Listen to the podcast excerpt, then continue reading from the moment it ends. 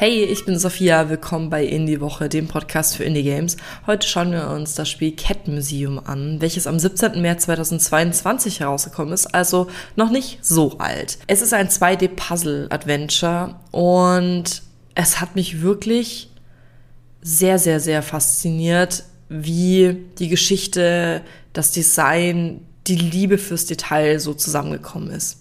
Es ist visuell sehr beeindruckend. Wir sind ein Junge und werden unerwartet zum Manager eines Museums. Also eines Katzenmuseums, beziehungsweise Museums mit vielen Kunstwerken und sehr, sehr vielen Katzen.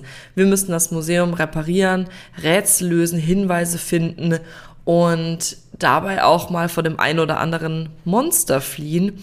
Und je weiter wir im Spiel fortgeschritten sind, desto mehr entdecken wir die Geschichte hinter dem Jungen und auch die Geschichte hinter dem Sinnbild der Katze. Das hat auch ein paar Horrorelemente, Horror aber nicht eher in Richtung Jumpscare, sondern in Richtung vom Design, vom Artwork.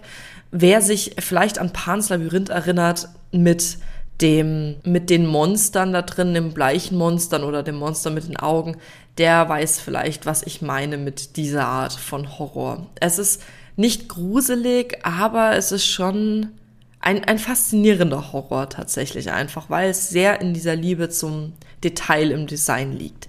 Mir hat das Spiel sehr gut gefallen. Es ist auch relativ schnell durchgespielt, dafür auch sehr günstig. Es kostet nur 4 Euro. Die Rätsel gehen von sehr einfach bis ein bisschen schwierig bis okay, ich muss ein Walkthrough auf YouTube anschauen, aber es macht sehr viel Spaß, diese zu lösen und es ist auch mal eine gute Abwechslung, mal schwierigere Rätsel drin zu haben. Von mir kriegt das Spiel tatsächlich 5 von 5 glücklichen Katzen, weil es einfach ein sehr schönes, rundes Gesamtkonzept war, auch von Audio mit Grafik und Geschichte. Und ja, vielleicht gefällt es euch ja auch.